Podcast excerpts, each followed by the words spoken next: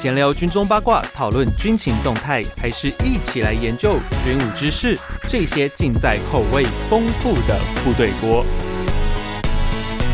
欢迎回到每周三持股的时间，我是联合报军事记者徐宇威。在拜登政府上任之后，台美军购其实有出现了一些变数，尤其像最近佩洛西来台之后，其实两岸的军力有出现了很多根本性的一个转变啊。其中最大的一条就是在前两集哦，我跟嘉远哥有聊到，然后上一集我跟孝伟哥也有聊到，就是中线从此就消失了哈。啊，这个其实对台中线默契不见，对中线的默契哈，因为我们在国防部的记者上都有讲，它是个默契，可这个默契从此就被打破。虽然说中共其实从头到尾都不承认中线的存在，可是，在两岸的实力上来说，就是实力对抗了。因为在九十年代左右的时候，其实整个台湾海峡是我们空军的，但到两千年就是台海危机之后，就出现了一条中线，就是我们都在。中线的彼此的两端各自的去占有利的位置嘛，可是到了这一次裴洛西来台之后呢，很明显，因为一直连续持续性的、哦、中共的解放军的空军啊，包括他的海军航空兵，都持续的越过了中线来对我们这边进行很大的一个压力的威力征询哦。那其实对我们未来的空防来说，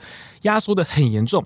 但是呢。很严重的另一个层面的问题是，我们的军备会不会因此而受到一些采购上的影响？今天我们就来跟我的一个很好的朋友和我一个很敬重的老师，哦，目前他在淡江战略淡江战略所有上课的接种老师，江老师你好，呃，主持人宇文兄好，各位听众大家好。我们今天要讨论的是这些年我们买不到的武器，听起来很伤心。因为其实这个本来是我要做一个一整个系列的 podcast 的题目啊，不过因为刚好遇到佩洛西来台哦，就有一些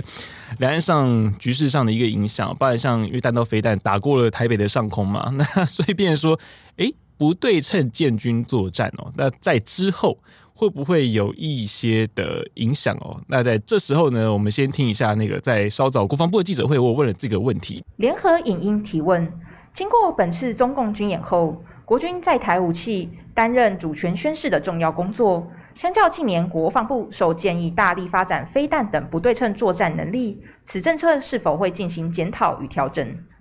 呃，我必须说，不对称作战不是只有针对武器载台。也包含了各项的战术战法，所以说国军的所有建军备战都已经纳入了各种不对称作战的思维。谢谢。你可以看到，就是哎、欸，不听到了，是我们没有看，我们是听到而已。嗯、你可以听到国防部就是有讲说，那个不对称建军作战不是只有飞弹而已，它其实有包含其他东西。当然，这个理论呢，我们当然以后有机会可以再讨论到，因为其实从很多美军的建议里面，不对称作战都讲的都是飞弹这个东西哦。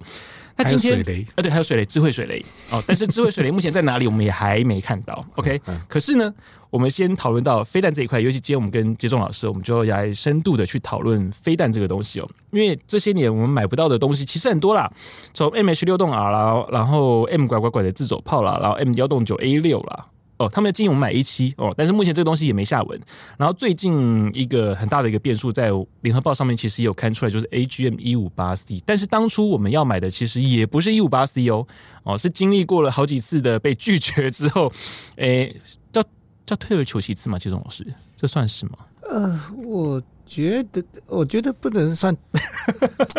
讲退而求其次，应该说换个更好的理由。我觉得是美国在围魏救赵啊。哦，因为他知道，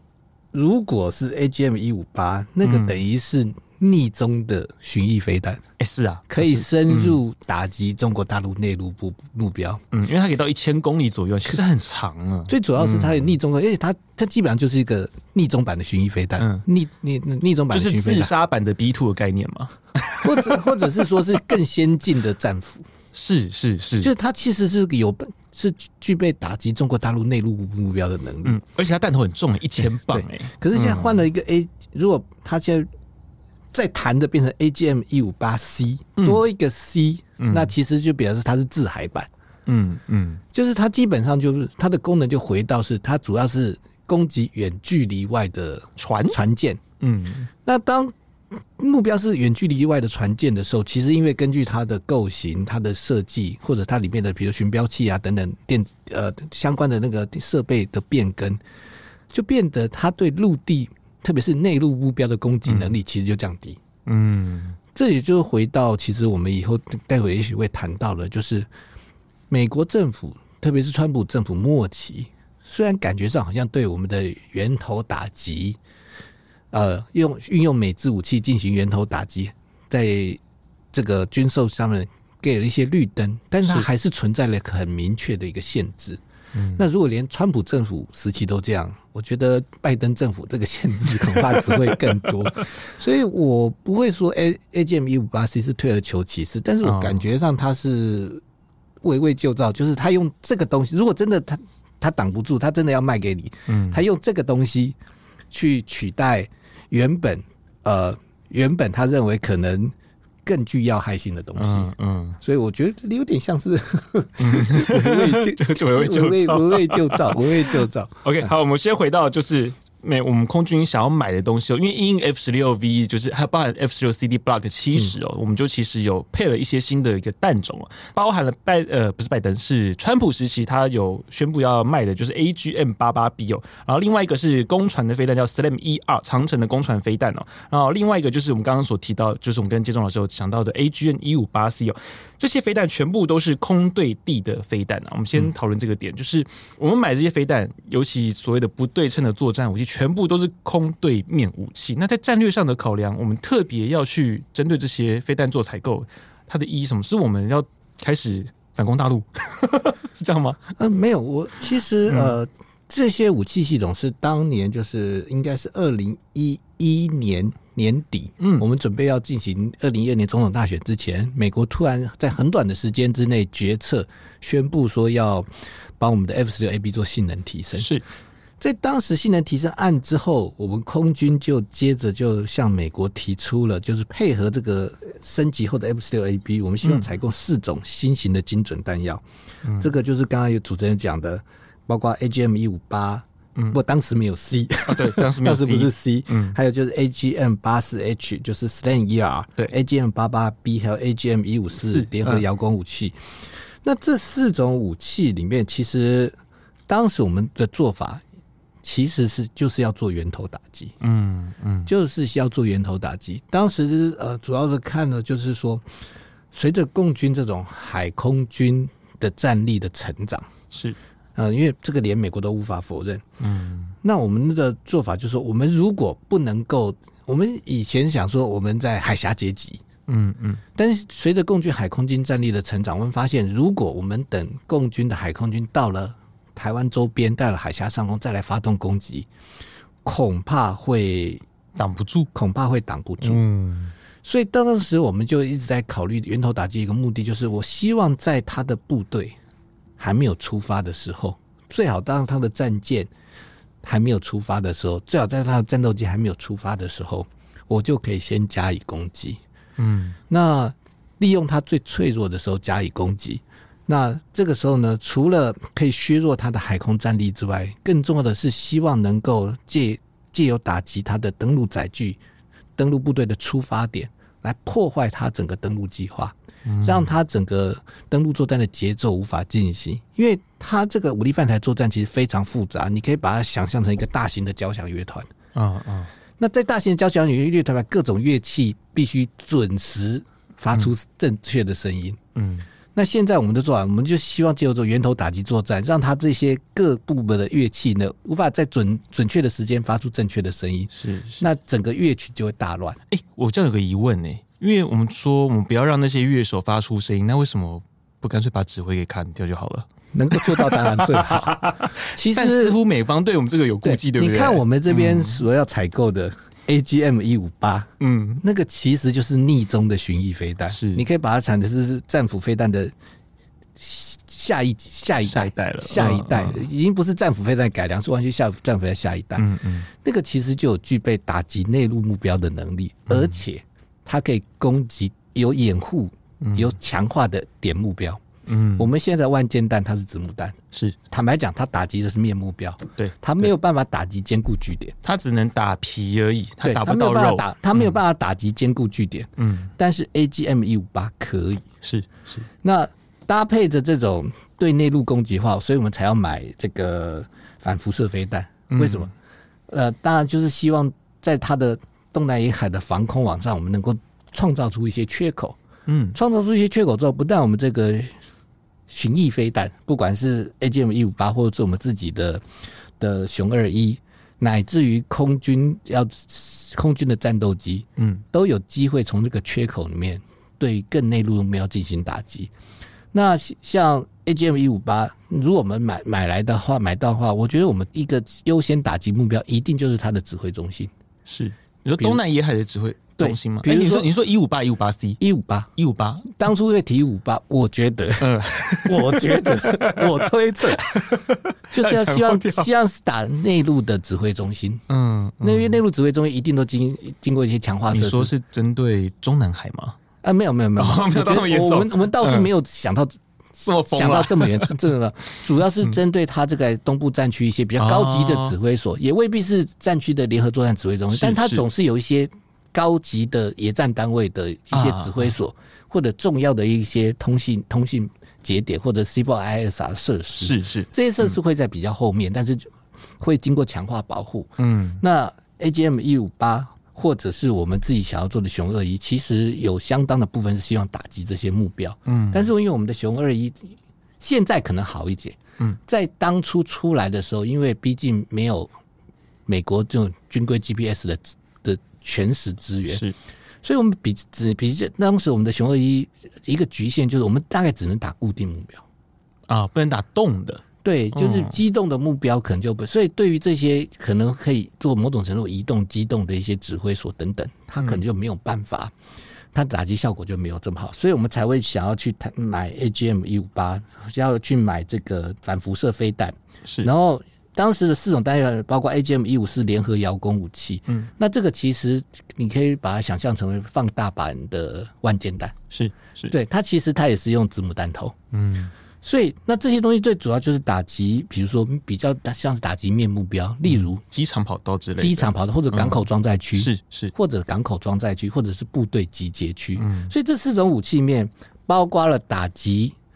可能在港口面军舰用的 SLAM-E-R。嗯，好，在港口，因为我们的空射鱼叉飞弹，其实当它的目标巡标器遭到陆地的时候，其实常常会无法准确判断攻击目标啊。但是呢，Stan Era 基本上没有这个问题啊，因为它有影像的，对，它可以攻击那个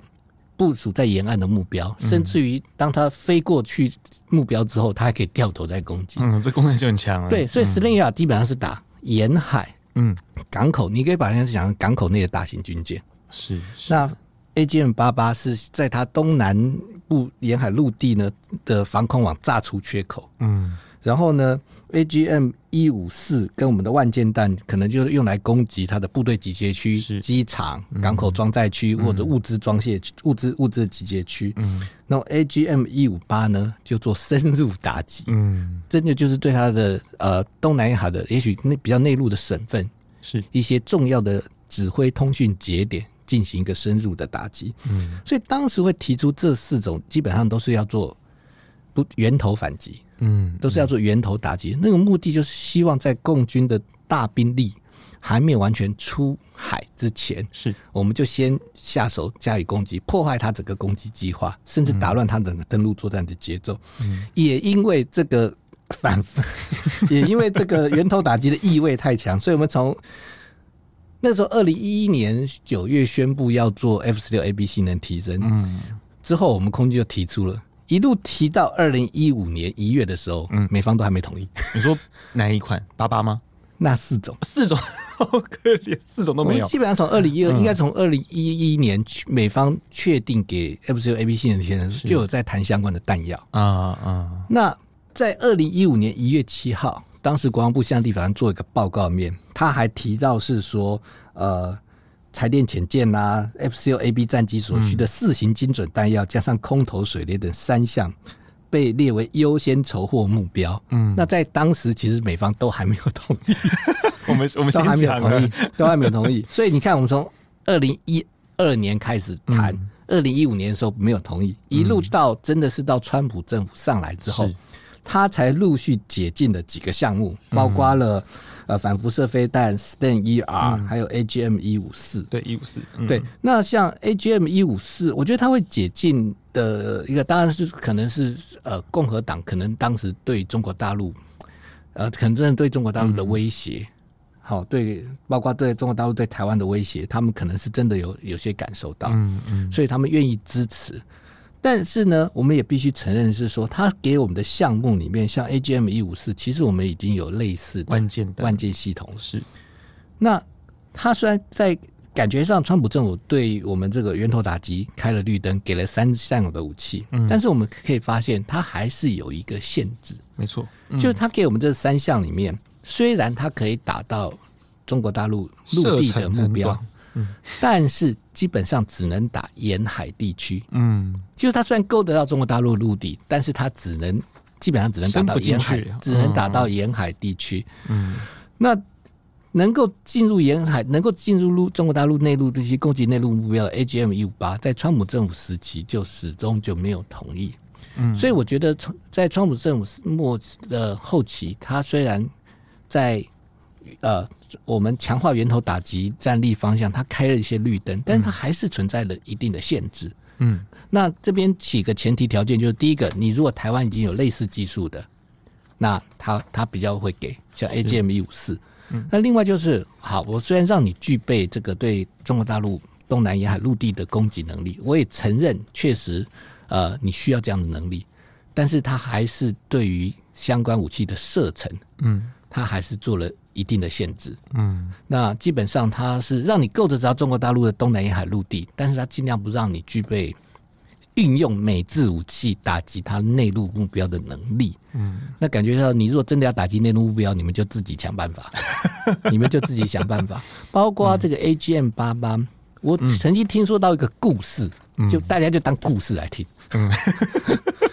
就是我们现在会当那时候美国宣布出售的时候，我们其实很多。呃，同号都都还都很兴奋，都想哇，这下好极了。对，这样以后我们可以进行那个电子压制，电子压制作战，哇，电子压制作战，我们可以在它的防空网打出一个圈口，然后我们的战斗机就可以进去进行低空渗透攻击。可是后来我听到一个故事，那可能就是故事，大家听听。因为我觉得这个故事就算它是假的，也蛮合理的。就是我们后来是怎么说服美方的？是我们后来不是强调说我们要炸出一个。空隙，然后进行这个渗透，这低空渗透打击，进行进行那个源头打击。嗯，我们的说法是说，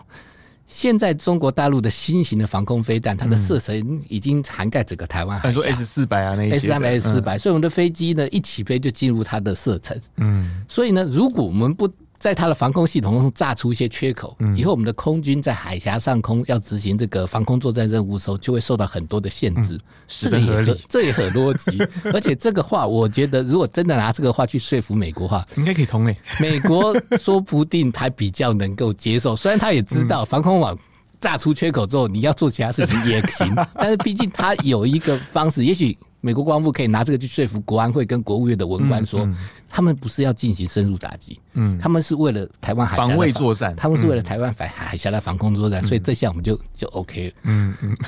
这个故事当然没办法求证，但是我觉得整个过程蛮很合理，很合理，很合理。对，就是说它还是有一些限制，嗯。那我觉得这些限制，如果川普政府时期都还有这么多顾忌的话，我觉得现在拜登政府应该更不可能，嗯。嗯。因为像我们看到是说，以前就是现在非常红的海马斯，嗯，是在川普政府时期，他出售给我们，他有给我们炮兵战术飞弹。嗯，那在理论上，它可以够得到中国大陆地，但是也是东南沿海三百公里，嗯，那也是东南沿海。但是你其实要扣掉一些些其他东西了，是是，对。但是呢，那这次呢，M 一零九 A 六被拜登政府取消之后，那替代方案也是海马斯，但是这次听说了，听说了。他给的就只有七十公里的多管火箭，嗯，所以说，那我就觉得就可以看得出来，那现在，呃，在拜登政府主政之下，华府这些负责对台军售、主管对台军售的国务院官员、国安会官员、国防部官员，好，他们现在虽然口头上一直在说所谓的不对称武器系统，是，但是我隐约觉得，他现在是用这个不对称武器系统来包装他们一个想法，嗯。那这个想法之一就是，他们现在对于我们要执行源头打击作战，嗯，的兵器，他们是不赞成出售啊。目前是不赞成，我觉得根本就是。那对于我们的源头打击战术，他们是不是目前比较保守了？我觉得最起码相较于川普政府时期，我觉得是退缩了。嗯，我觉得是退缩。你从这次这次哈马斯的状况，我觉得就可以看得到，川普政府都已经卖了炮兵战术飞弹，你为什么不可以再给我们？嗯，你这个你给我们七十公里的的火箭，那当然压制中共的远程炮兵，那当然有它的作用。嗯，但是感觉上这就是比川普政府是一些退缩，而且我们必须知道，到目前为止。拜登政府在对台军售上虽然说宣布了五项，但其中一项收回，嗯、那剩下四项其实都是付费的维修，嗯，并没有新东西。所以坦白，然后但是呢，否决的东西倒不少。M 一零九 A 六被否决了，对，乖乖乖没了。很明确的反解直升机也没有了，对。所以现在感觉上是。被否决的项目有至少二到三项，如果再加上传闻中的预警机，就是四项。是，嗯，就是我们可能被否决了二到四项，但是呢，并没有任何新的东西，嗯，宣布出手，嗯，并没有宣布出售任何新的东西给我们，所以我我基本上我有点担心，现在华府虽然在强调说我们应该建构所谓不对称武器系统，但这些不对称武器系统呢？我觉得感觉上，它最起码是要限制我们对中国大陆陆地的攻击能力。嗯，最起码拜登政府应该是不会再同意增加，透过军售的方式来增加我们对中国大陆，特别是内陆的攻击能力。嗯，那我觉得川普政府是不让你攻击内陆，但我觉得拜呃拜登政府现在感觉上是，你最好不要不要碰中国大陆的陆地。我有这种感觉，嗯，就只有在海峡这边而已。不要到陆地上，就是海上，不要上到沿岸。对，在海上，也许你打远一点，他支持。嗯，但是如果能够得到中国大陆陆地，甚至要进入内陆了，我坦白讲，我觉得拜登政府现在的的感觉上都应该都相当保留。嗯，我们先补充一下，就是目前这几款飞弹的采购进度哦。那 AGM 八八 B 目前是已经签约了，所以大概可能过一阵子，我们就慢慢的就会有机会。发数已经签了，已经签了，那个已经签约了。嗯哦、但 SLAM-ER 呢，预计是年底签。哦，但是你知道，经过这一次的事件之后，年底签不签得成？哎、欸，这个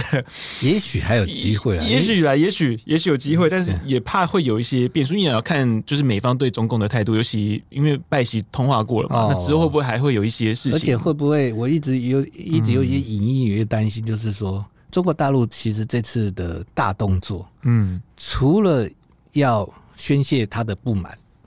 对内交代之外，是。吓阻进一步的，可能也包括要贺阻进一步的美国跟中华民国的政治军事交流。嗯，会不会美国为了这个时候，为了想要安抚一下中国大陆，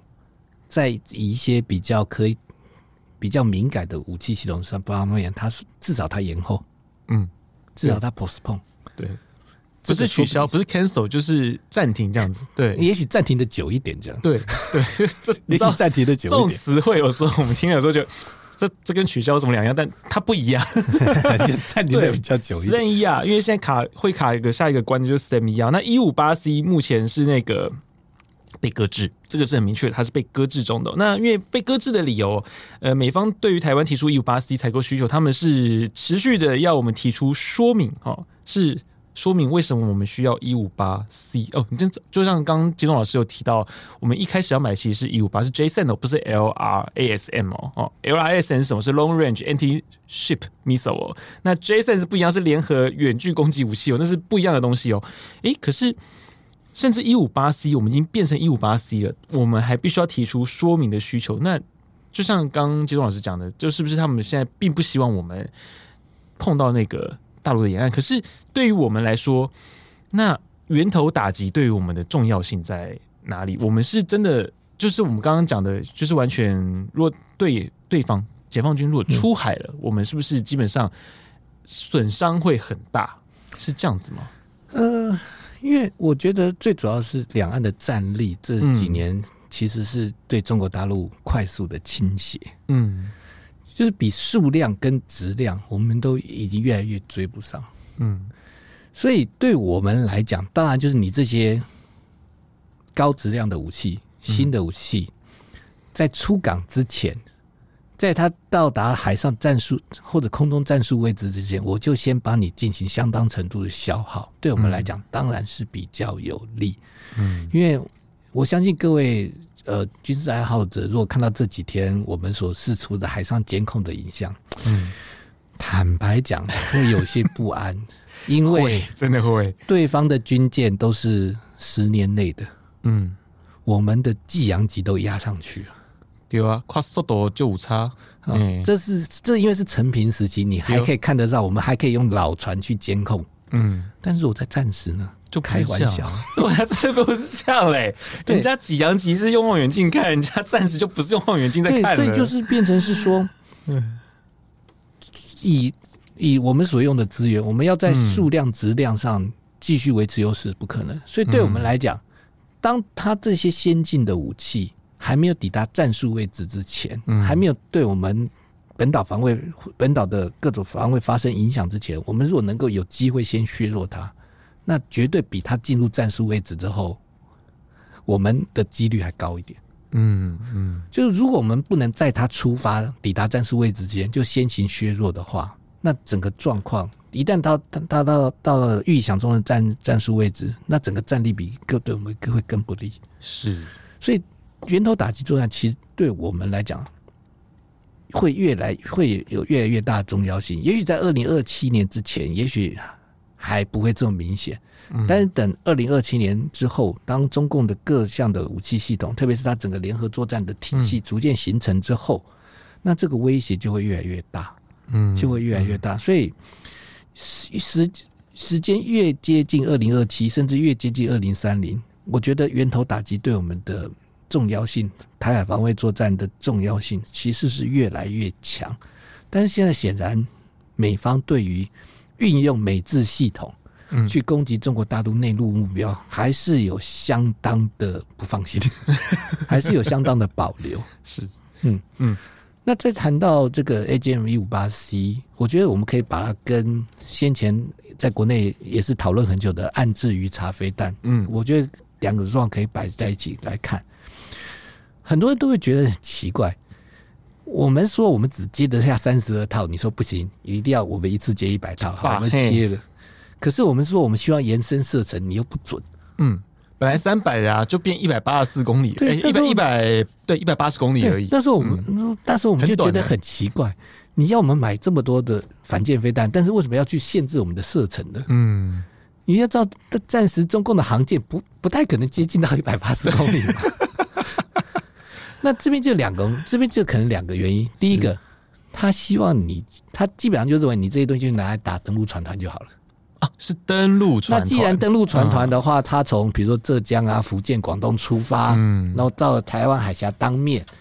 大概就是距离台湾陆地七十公里的地方，嗯，他从各路编成纵队，要展开成为登陆队形，开始往台湾陆地接近，嗯，接近。所以他认为说啊，他的集结区就是离离陆地七十公里嘛，嗯，所以你这个就够了，嗯嗯。我觉得那另外你说就是中线那一带嘛，对不对？坦白讲，就是中线那七十公里，大概就中线那一带。所以他认为是说，如果你只是打已经集结的登陆船团，是那这个东西绰绰有余。嗯，我觉得另外可能美国还有个顾虑，包括他为什么不给我们 A G 那个一五八 C？嗯，因为一五八 C 那个射程感觉上，我们最起码可以打到他航舰战斗局外围的军舰吧？对，也许可能打不到航舰，嗯，也许可能够还够不着辽宁号、山东号，但是如果打外围的平卫的军舰，应该有可能。那为什么不可能？我觉得这边可能美方有另外一个担心，就是这种从这种长程的反舰飞弹系统，除了它射程要够长之外，你必须要能够在够远的距离、够远的距离之外发现目标进行锁定目标，目获的程度。对，那对暗制鱼叉飞弹来讲，因为它是如果靠陆地雷达的话。射程三百公里，但是你不可能靠陆地里的雷达去捉捕捉三百公里外在海平面上的船舰。对对，所以当射程超到要三百公里的话，就代表是说你不可能用陆地的机动雷达来获取目标。嗯，那在战时当中国要犯台的时候，我们的远程的目获系统应该是在第一波就会被消耗，嗯，性能就会大幅削弱。说例如乐山的雷达，对，嗯、所以。如果他要给你三百公里的飞弹，暂时能够发挥用作用的话，那有个条件，美方要给目标讯息给我们。嗯，你说像是间谍卫星所获得的一些讯息，就是美国的监侦系统获得目标之后，把目标方位丢给我们。嗯嗯。那 AGM 一五八 C 虽然它不管是空，不管它是从哪哪种载台发射，也有同样的问题。嗯，就是当它射程长到一定程度的时候。我们自己没有那么远的幕货，是是，那这个幕货就等于是要告美方提供，嗯，所以我觉得会不会是因为这个因素，让美国觉得是说他不想如果出售这些武器系统，某种程度等于就是坐实了暂时 中华民国国军跟美军要有战术合作。啊啊，就类似乌克兰现在的状况，嗯，是。可能华府觉得现在这阶段还不能够迈出这一步。嗯，所以他会在出售给我们的飞弹系统的射程上面斤斤计较，嗯，给予这么多的限制，说不定，我觉得说不定跟这个潜在的因素有关。是，而且另外一个 AGM 一五八 C 跟那个一五八那时候，他们有个跟以往的像一八哎一五四。不一样的是它的 data link，它又多了这 data link 的功能。然后另外一五八 C，因为它要针对船，跟一般的地面目标不一样，它所以它还多了很多的分析系统。然后另外是船会机动嘛？对，它会机动，船在海上，而且在紧贴海平面。对对对。然后另外一点是因为 AGM 一五八 C 出去的时候，它会是一个多弹出去的状况，所以变成说弹和弹之间还可以 link。它是可以互相 link 起来的，所以变说这个技术对于我们来说是要进。如果我们拥有的话，会是一个很大的一个要进。美方是不是对于我们一次拥有很大的科技进步，好像也会有一点顾忌？他可能也觉得说，以目前国军相关的资讯化作战的水准，可能还无法应付。嗯，这当然也有可能。但是我觉得最关键的就是暂时要让他打这么远的目标，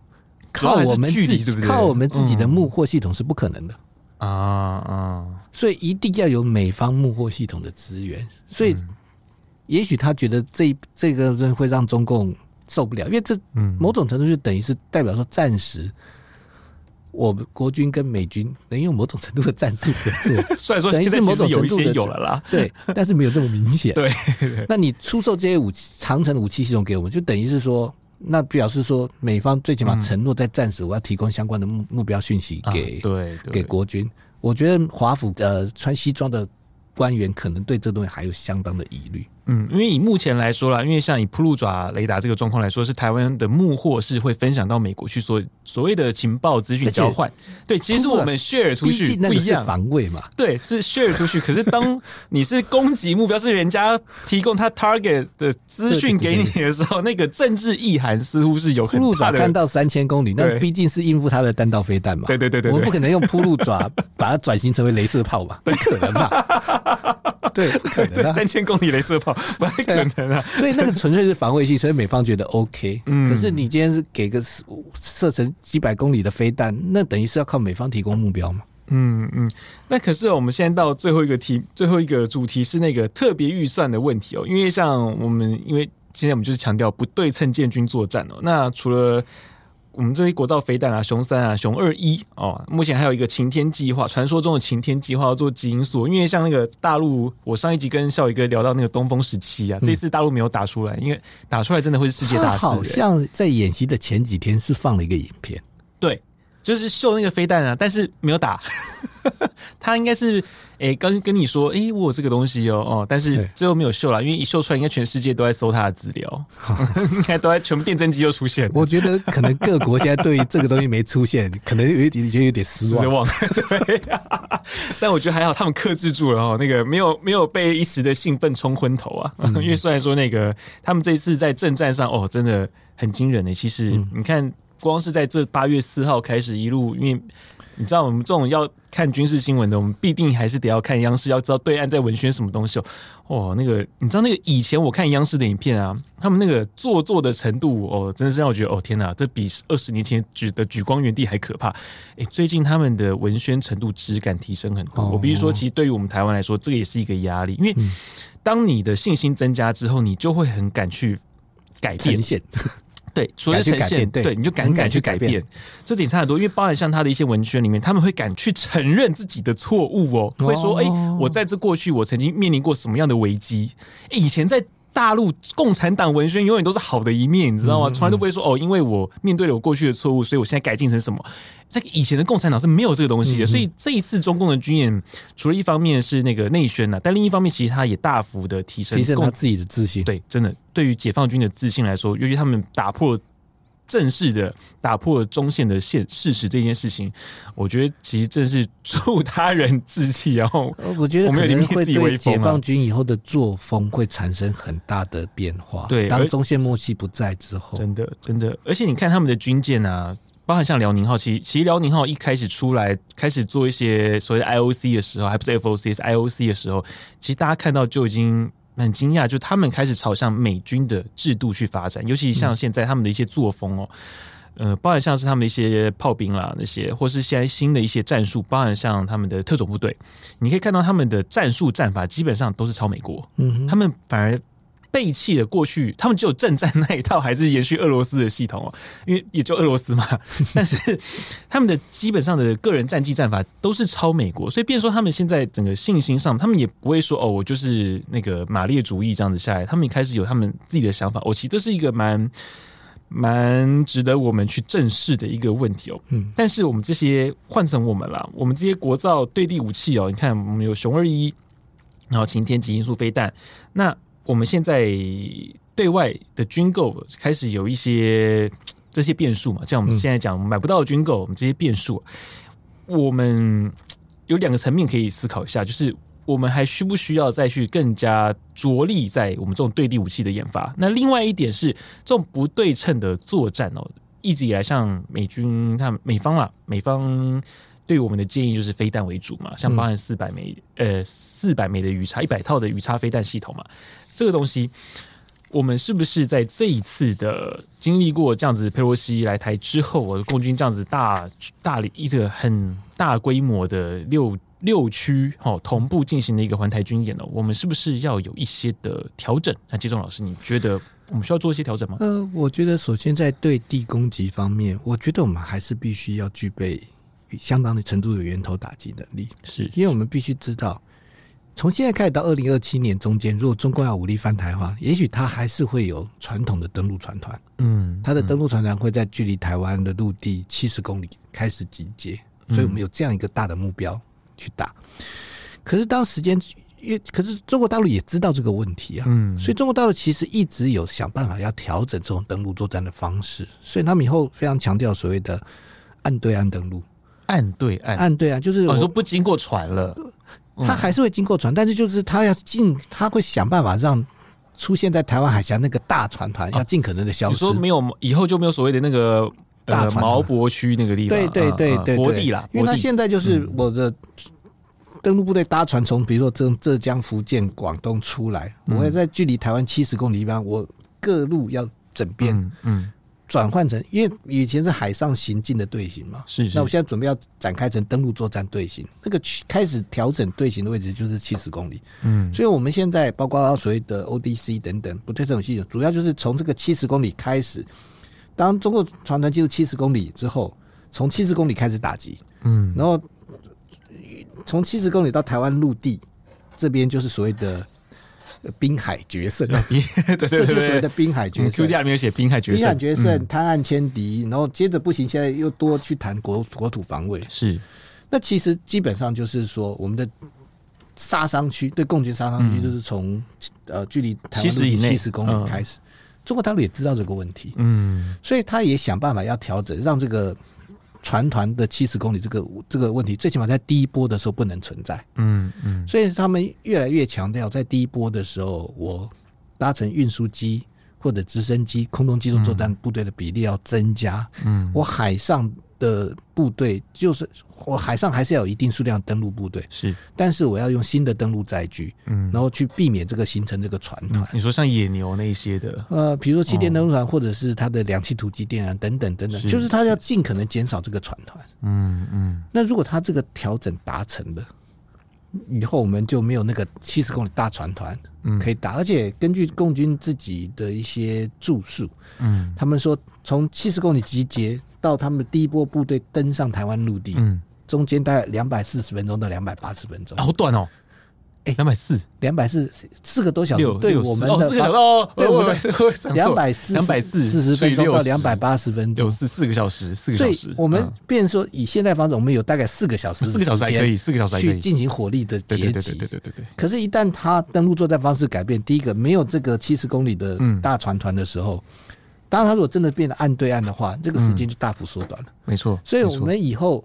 越接近二零三五年，我们第一个消那个大的目标消失了，嗯，那个大船团不见了。第二个，我们可以攻击他登陆部队的时间缩大幅缩短。嗯，所以在这种状况之下，我觉得源头打击的重要性会越来越大。嗯，因为如果我们不能没有办法在他部队出发之前就进行相当程度的削弱，那等于他的所有的战力一下就压到台湾海滩了。嗯，那对我们来讲，我觉得是更不利。所以我觉得发展源头打击能力，我觉得这个方向必须要持续。是。那至于所谓的不对称武器系统，虽然说我们的国军一再强调，就是说啊，不对称武器不是只有飞弹，可是很不幸的。嗯 对于华府来讲，他们自己他们自己宣布过说，所谓的不对称武器系统，他们在他们来看，就包括暗防巡航飞弹，就是岸置鱼叉，是短程跟中程的防空飞弹，防御性水雷，还有一些 C4IS 啊等等的东西。啊，主要就是飞弹跟水雷。对啊，但是我们现在看到，但是我们现在就看到了，中共现在对我们的威胁，已经除了一直都很强烈的武力犯台之外，嗯。我们可能会发现，接下来这几年，在更长的时间里面，我我们还要应付的是多种的武力展示，嗯，包括像中国大陆这次，我们很多形容这叫做“围而不打”嘛，嗯嗯，我觉得今天他变成是说，今天如果他的目的是要彻底解决台湾问题，就一定还是会登陆作战，是。可是，如果今天他的目的只是要对台湾持续性的施压，嗯，去搅乱我们的国国军也好，去搅乱我们的经贸活动也好，嗯，或者他就是要进行一个所谓的强制外交，逼迫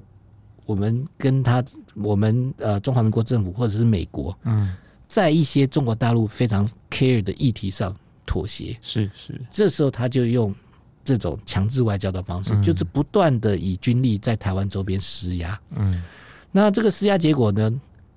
他可能会希望说是说哦，美国为了拆除隐性，那美国就必须被迫跟他在某些中国大陆关切的项目上做度妥协。比如说，他会不会借由这种长时间的这种武力展示，嗯，要求美国必须要对今后跟中华民国的政治跟军事交流设下明确的限制？嗯，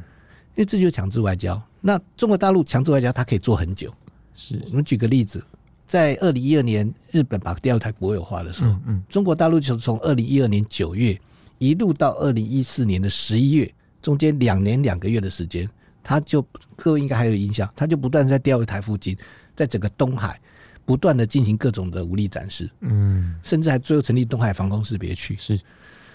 时间两年半，那到最后是当时的美国受不了了，嗯，出面要求安倍晋三，你必须对中国大陆做出妥协。嗯，所以才让这个事件算是落幕。钓鱼台两年两个月哦，那如果钓鱼台都两年两个月了，